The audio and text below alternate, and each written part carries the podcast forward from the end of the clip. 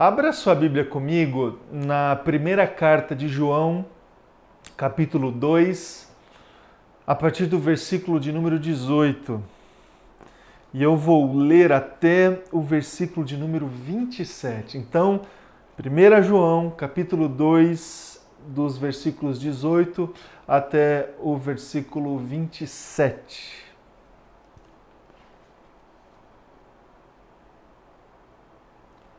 Palavra do Senhor diz assim: Filhinhos, esta é a última hora, e assim como vocês ouviram que o anticristo está vindo, já agora muitos anticristos têm surgido.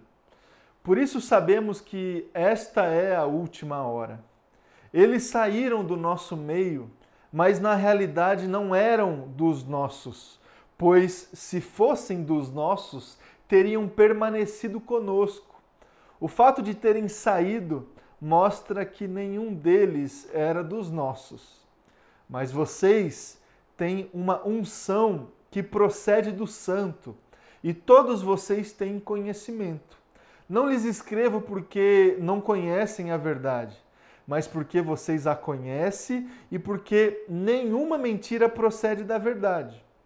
Quem é mentiroso senão aquele que nega que Jesus é Cristo? Este é o anticristo, aquele que, aquele que nega o Pai e o Filho.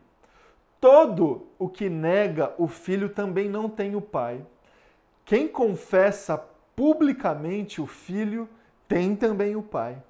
Quanto a vocês, cuidem para que aquilo que ouviram desde o princípio permaneça em vocês. Se o que ouviram desde o princípio permanecer em vocês, vocês também permanecerão no Filho e no Pai. Versículo 25. E esta é a promessa que ele nos fez, a vida eterna. Escrevo-lhes estas coisas a respeito daqueles que os querem enganar. Quanto a vocês, a unção que receberam dele permanecem em vocês e não precisam que alguém os ensine. Mas como a unção dele recebida, que é verdadeira e não falsa, os ensina acerca de todas as coisas, permaneçam nele como ele os ensinou. Até aqui. Vamos orar mais uma vez agora diante da palavra do Senhor. Feche os teus olhos. Vamos orar. Obrigado, Pai, por esse tempo que teremos agora de reflexão da tua palavra. Muito obrigado, Jesus, pela leitura, pela exposição da tua palavra, que ela é, chegue até nós com o poder do Senhor, com o poder do, do teu Espírito Santo, que ela chegue até nós, Deus, de uma forma especial, Deus, que não sejam apenas informações a respeito de um texto lido, mas que seja a vida do Senhor em nós a partir da exposição da verdade que é a tua palavra. Que isso aconteça na minha vida, que isso aconteça na vida dos meus irmãos e irmãs, que seja assim, em nome de Jesus. Amém e amém. Graças a Deus, meus irmãos e irmãs, nós estamos conversando aqui nesse primeiro mês é, desse ano de 2021 e nós já estamos no último domingo do mês de janeiro deste novo ano. É, os dias passam rápido, você sabe disso, estamos aqui fazendo reflexões acerca de princípios e promessas que a gente encontra na palavra do Senhor.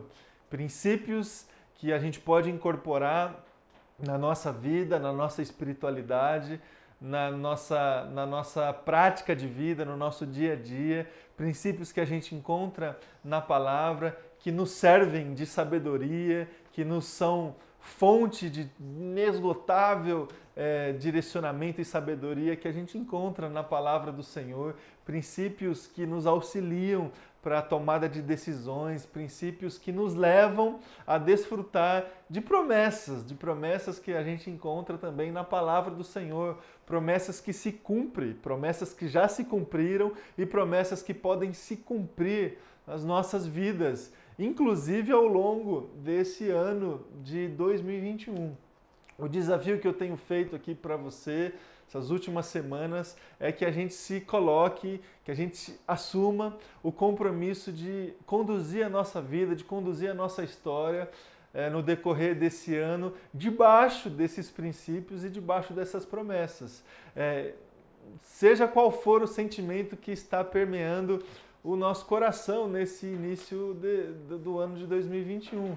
É, são possibilidades diversas. A gente conversou aqui no início nos inícios das mensagens que eu preguei aqui nos últimos domingos sobre essas possibilidades. Então, seja qual for a condição que você está aí agora, olhando para esse novo ano, olhando para os meses que virão, olhando para todos os desafios que, que você já consegue visualizar aí para a sua vida e para a caminhada da sua família ao longo desse ano, assuma, assuma, se coloque diante de Deus e assuma o compromisso de viver é, os seus dias ao longo desse ano debaixo dos princípios da palavra e para que você consiga desfrutar de todas as promessas que Deus tem para as nossas vidas. Eu estou aqui pontuando algumas promessas que Cristo nos deixou, que a palavra de Deus declara é, é, é para nós, mas se a gente é, for estudar todas as promessas que a gente pode encontrar na palavra do Senhor, a gente poderia passar aqui o ano inteiro lendo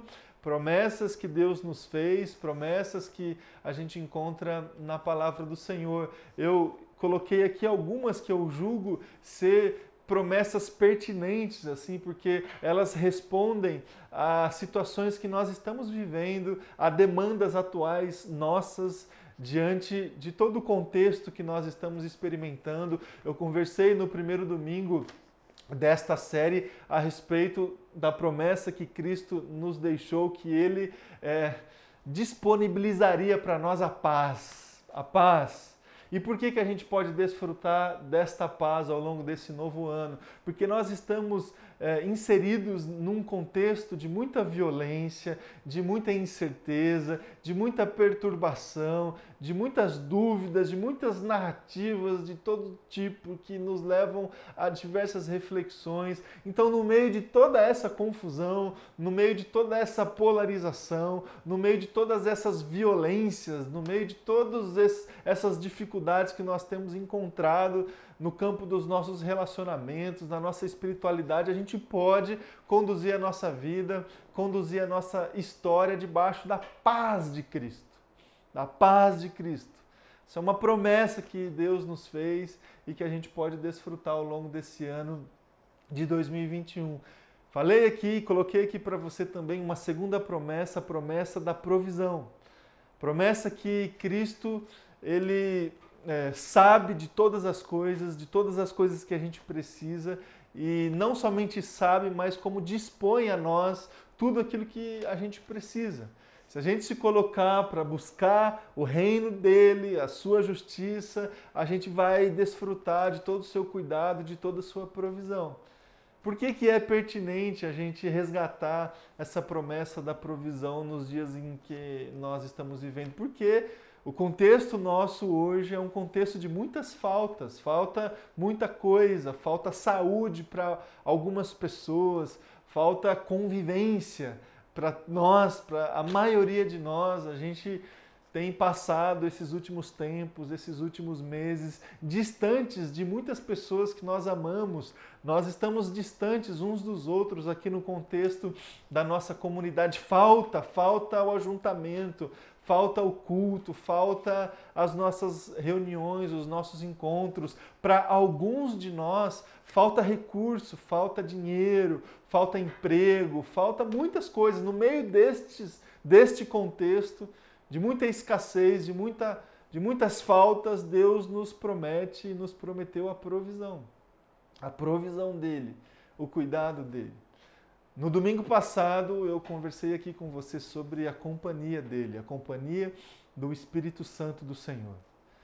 Neste contexto de muita solidão, onde as pessoas estão é, tendo que conviver com a questão do distanciamento social, e antes disso já ah, vivíamos em um contexto de muita solidão, no meio de muita gente, mas. É, com muita dificuldade de estabelecer relacionamentos profundos com as pessoas. Este é um dos contextos nossos é, do dia a dia. Solidão, demandas emocionais, dificuldade de expressar as nossas, as nossas indisposições, dificuldade de desfrutar da afetividade com as outras pessoas no meio deste contexto de muita sensibilidade emocional, de muita solidão, Deus se apresenta como a nossa companhia. Ele é presente. Ele é presente e pode estar presente nas nossas vidas durante todo esse ano de, de 2021. E hoje, meus irmãos e irmãs, a promessa que eu trago aqui para o teu coração para que a gente possa encerrar esta série é a promessa da salvação, da vida eterna. E eu realmente desejo que você que está aí me acompanhando aí do outro lado, eu realmente desejo que você consiga desfrutar ao longo deste novo ano da esperança que essa certeza da salvação gera no, no nosso coração. A esperança e a alegria que a convicção da salvação e da vida eterna do Senhor nos garante. Eu realmente desejo que você possa conduzir a sua vida debaixo desta promessa. O texto que nós lemos é, resgata essa promessa. O texto de 1 João, versículo 25. Esta é a promessa que ele nos fez, a vida eterna. Direto, objetivo. Esta é a promessa que ele nos fez, a vida eterna. Que você consiga, no decorrer do seu ano de 2021, desfrutar da vida eterna. Aqui já, na, na vida passageira, na vida temporária, que você consiga desfrutar da esperança que essa certeza pode gerar no seu coração, da alegria que essa certeza que essa palavra possa gerar no seu coração.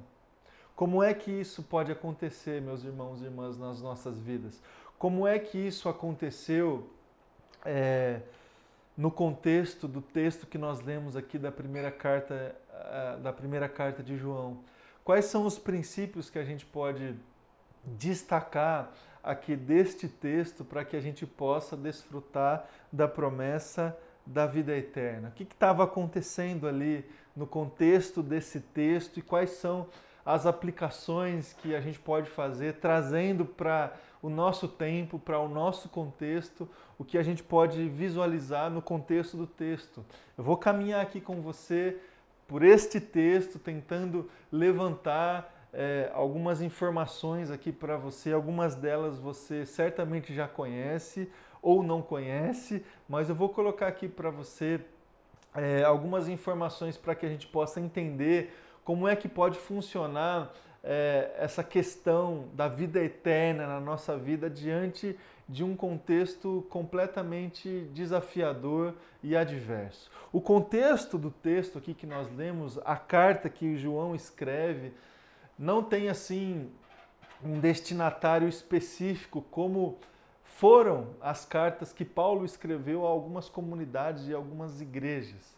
A carta que João escreve é uma carta assim ampla, que ele escreve à igreja em geral, aos cristãos é, em geral. E ele escreve motivado a um perigo, a uma demanda muito específica da época dele, que eram as heresias gnósticas. Algumas pessoas se levantaram no primeiro século para ensinar uma, um evangelho, uma mensagem completamente disfuncional, completamente é, distante da verdade do evangelho, da, do conteúdo da palavra do Senhor.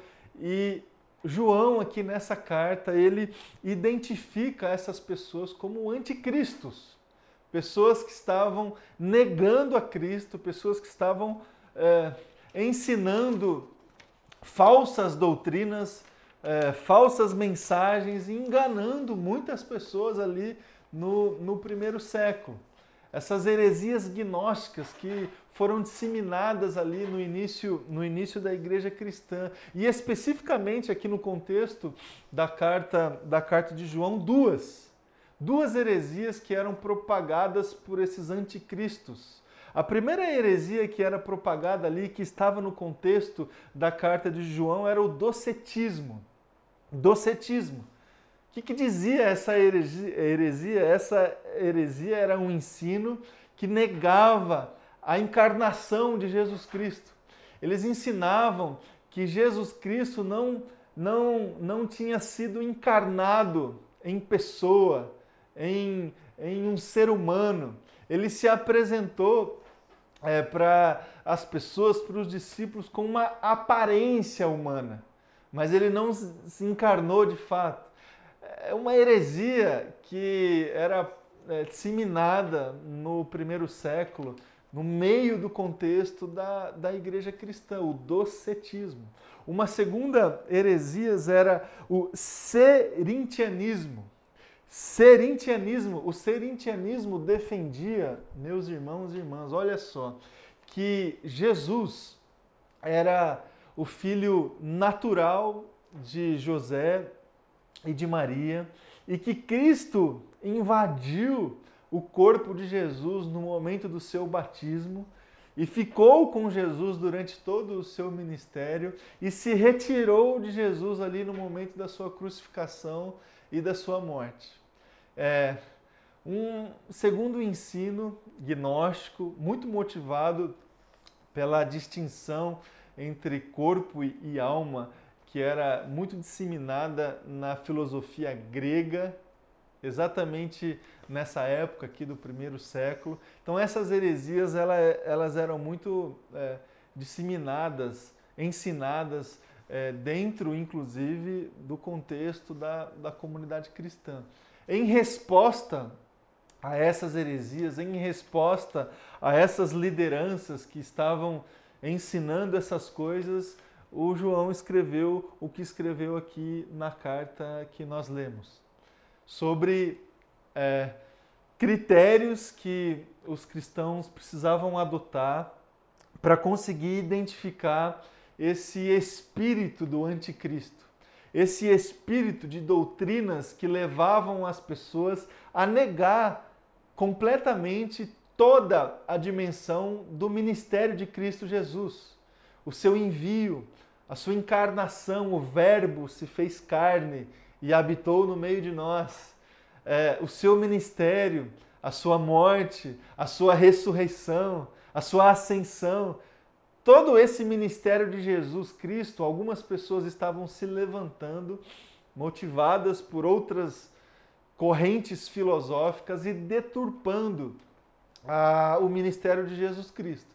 Então, a carta de João foi escrita para chamar a atenção, para exortar a igreja e a comunidade, a comunidade cristã para esses anticristos, essas pessoas que surgiam de dentro da comunidade para propagar mentira, para propagar heresias, para propagar falsas narrativas a respeito do evangelho e da mensagem e da mensagem de Jesus. Então, lendo é, o, o texto que nós lemos, o versículo 22, diz lá: Este é o anticristo, aquele que nega o Pai e aquele que nega o Filho. Quando se nega o Filho, quando se nega todo o ministério de Cristo Jesus, inclusive o Cristo encarnado e o Cristo que ascendeu para o Pai, não se consegue desfrutar plenamente da salvação da vida eterna. Porque a gente, a gente alcança e desfruta dessa promessa da vida eterna e da salvação quando a gente consegue, pela fé no nosso coração, compreender essa graça misteriosa de Cristo Jesus.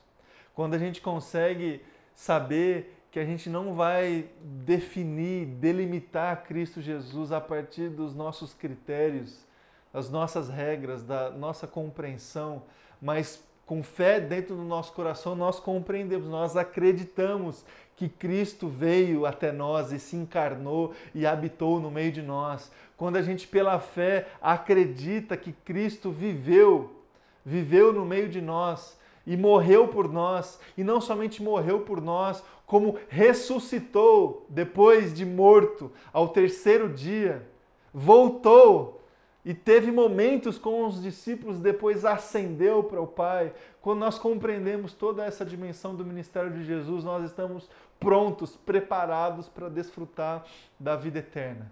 Do contrário, quando nós nos submetemos a desvios, desvios de rota, desvios doutrinários, no entendimento acerca do ministério de Jesus, a gente nunca vai conseguir desfrutar desta promessa da vida eterna. Foi exatamente por isso que o João alertou, exortou aqui a comunidade cristã no primeiro século acerca dessas heresias. E olha, meus irmãos e irmãs, heresias que negam o ministério de Jesus, doutrinas que tentam apagar, reduzir é, o ministério de Jesus, elas existem até hoje. Até hoje. Se a gente parar para pensar, se a gente olhar criticamente para mensagens que estão sendo ensinadas, doutrinas que estão sendo é, propagadas no meio, dentro das comunidades de fé, a gente vai conseguir identificar várias delas que caminham também na direção de negar toda a dimensão do ministério de Jesus Cristo. Doutrinas que têm a ver muito mais com conquistas pessoais do que com o ministério de Jesus. Doutrinas que colocam a ascensão pessoal, a prosperidade material, o dinheiro em primeiro lugar e relativizam, relativizam completamente o ministério de Jesus e colocam o, o ministério de Jesus em segundo plano. Doutrinas que estão debaixo deste espírito do anticristo.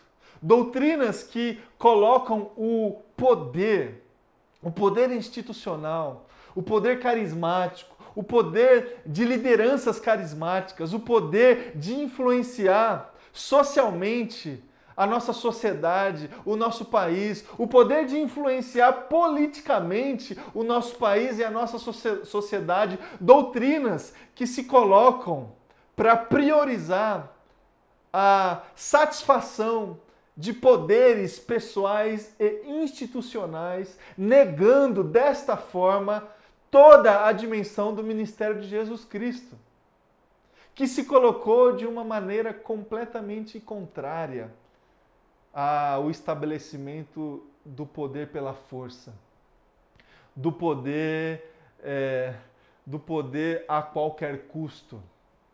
Jesus não fez isso. E quando a igreja faz, nega Jesus, nega o ministério dele. Então, esse tipo de doutrina está também submetida a este espírito do anticristo. E todo outro tipo de doutrina que a gente encontra também sendo propagada até hoje, doutrinas que tentam desviar as pessoas acerca da palavra de Deus quando prometem mágicas, resoluções de problemas pessoais. E a gente poderia aqui, meus irmãos e irmãs, passar este essa manhã toda identificando esses desvios que existem até hoje, que são propagados por anticristos, por pessoas que negam a Jesus Cristo. E não assim negam a Jesus Cristo porque rejeitam a Jesus Cristo, não. Pessoas que até falam de Jesus, pessoas que até alocam Jesus num certo lugar ali na, na, na, na doutrina e na espiritualidade, mas negam o ministério de Jesus, negam a centralidade de Jesus negam a, a, a verdade que a gente pôde resgatar no mês de dezembro do ano passado, que Jesus é a plenitude, a plenitude de todas as coisas, negam a supremacia de Jesus, reduzem Jesus Cristo a tantas outras verdades, entre aspas, e doutrinas, entre aspas. A salvação, a vida eterna, que a gente pode desfrutar vem de Jesus Cristo. Vem de Jesus Cristo. Ela não vem de sacrifícios humanos que a gente pode fazer, ela não vem dos nossos recursos, ela não vem de, de rituais que a gente pode se submeter dentro das comunidades de fé, não, nada disso. Ela não vem, ela não vem é, de submissões institucionais, ela não vem de submissões é, a lideranças carismáticas, ela não vem de nada disso. A salvação, a vida eterna vem de Jesus Cristo, do ministério de Cristo Jesus. Este ministério que diz a respeito da encarnação, do, do, da vivência, da morte, da ressurreição e da ascensão de Jesus Cristo. E quando a gente consegue visualizar isso, quando pela fé a gente consegue compreender toda essa dimensão, nós estamos preparados para desfrutar da salvação de Jesus Cristo. Que seja assim na minha vida, que seja assim na sua vida ao longo desse ano de 2021, que você desfrute desta salvação de Jesus. Que seja assim, meu irmão e minha irmã. E quais são os princípios que a gente pode incorporar na nossa vida para viver isso aqui?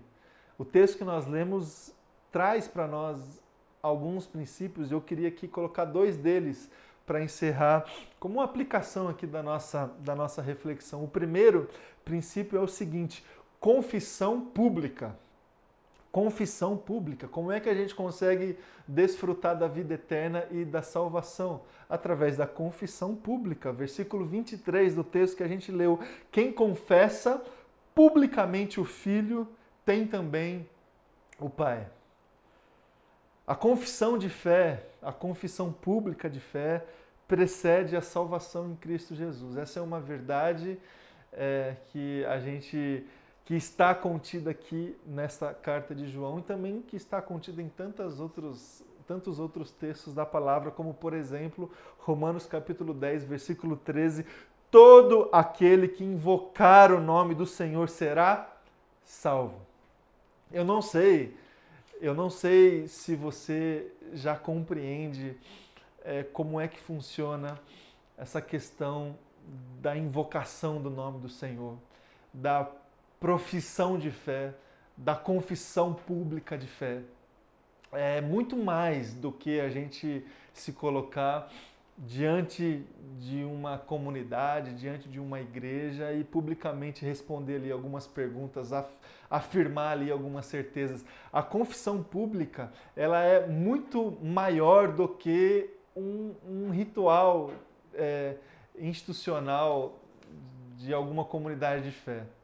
A confissão pública tem a ver com uma certeza que existe dentro de nós, que, que se transforma numa fé que temos a respeito daquilo que aconteceu e, no caso aqui, de toda a dimensão do ministério de Jesus. E a gente confessa isso publicamente com os nossos lábios, através de invocações que a gente faz o tempo todo quando a gente declara que Jesus Cristo é o Senhor da nossa vida, que Jesus Cristo é o Deus da nossa salvação. Isso a gente faz o tempo todo diante das outras pessoas na nossa oração. E esta invocação, esta confissão pública também tem a ver com um estilo de vida que a gente adota. Quando nós estamos submetidos à palavra e diante das outras pessoas, a gente, é, a gente define a nossa vida e o nosso estilo de vida a partir da palavra, nós também estamos é, diante das pessoas confessando Cristo Jesus. Quando as pessoas percebem que Jesus é o nosso Senhor, quando as pessoas percebem que Cristo Jesus influencia as nossas decisões, as nossas escolhas, a forma como a gente cuida da nossa família, a forma como a gente cuida do nosso dinheiro, a forma como a gente administra a nossa vocação. Quando as pessoas percebem isso publicamente, nós estamos confessando Cristo Jesus. E assim, nós estamos desfrutando da vida eterna, da salvação. Então, um primeiro princípio é esta confissão pública, que acontece a partir de uma invocação verbal e também a partir de um estilo de vida. Um segundo princípio que eu queria colocar aqui para você que a gente encontra na palavra é o seguinte: cuidado. Cuidado.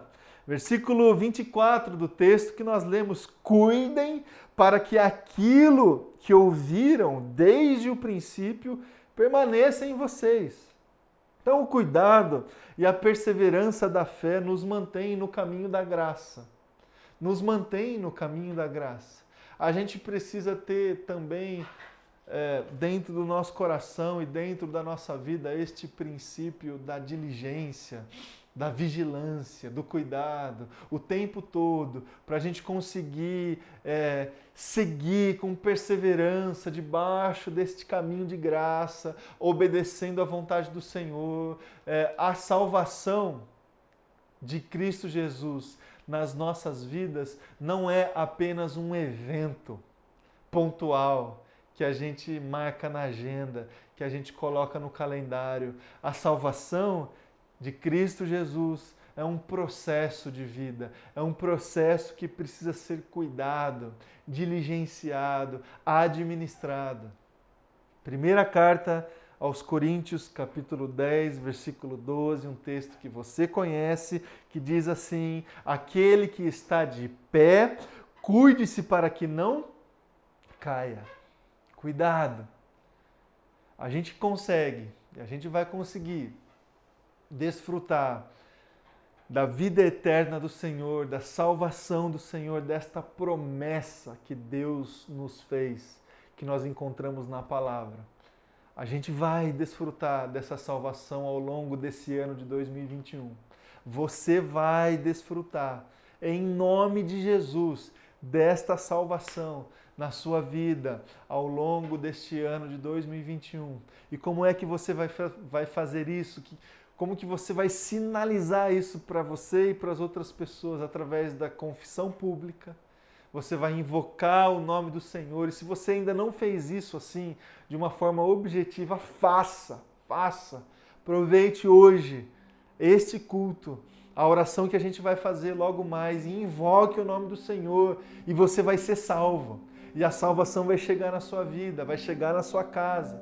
E essa invocação e essa confissão, ela precisa continuar, ela precisa definir na sua vida um estilo de vida, uma forma de conduzir os seus relacionamentos, uma forma de conduzir toda a tua vida. Isso demonstra, isso sinaliza publicamente para as outras pessoas que Cristo é o Senhor da sua vida. E você vai conseguir fazer isso com diligência, com cuidado, com perseverança, administrando a palavra e a vontade do Senhor na sua vida no decorrer, no decorrer dos dias, no decorrer dos próximos meses. Você vai se manter neste caminho em pé, com os olhos fitos no Senhor Jesus Cristo. E dessa forma você não vai afundar, você não vai cair, você vai seguir. Que seja assim na minha vida, que seja assim na sua vida. Vamos orar, vamos nos colocar diante do Senhor em oração e clamar, clamar por esta salvação. Que a salvação do Senhor encontre você, encontre a sua casa, encontre a sua família agora. Vamos orar. Senhor Jesus, nós estamos aqui, Pai, para invocar o nome do Senhor, para é, se colocar diante do Senhor, diante as pessoas que estão nos assistindo aqui agora, Deus. Nós estamos aqui para confessar, Deus, que Cristo, que Cristo é o Senhor das nossas vidas. Que Cristo é o Senhor da nossa história, que Cristo encarnado, que Cristo ressurreto, que este Cristo que ascendeu ao Pai, que este Jesus é o Senhor da nossa vida. Nós estamos confessando isso, Deus. Vem Vem fazer parte, Deus, das nossas vidas e nos traga, Deus, a realidade da salvação do Senhor, da vida eterna do Senhor. Que seja assim, Deus, e que o Teu Espírito Santo possa nos fortalecer para que a gente tenha esta diligência, Deus, este cuidado, Deus, para que a gente permaneça debaixo da Tua verdade que nenhuma heresia, que nenhum falso profeta, que nenhum anticristo, que nenhuma verdade deturpada possa influenciar a nossa fé e a nossa caminhada, que só a tua verdade, que só a tua palavra, que só o evangelho, a notícia de Cristo Jesus, que só esta palavra, Deus, possa nos guiar e nos direcionar, Deus, que seja assim. Que seja assim na minha vida que seja assim na vida dos meus irmãos e irmãs. Que seja assim, Deus, é a minha oração. Em nome de Jesus. Amém e amém.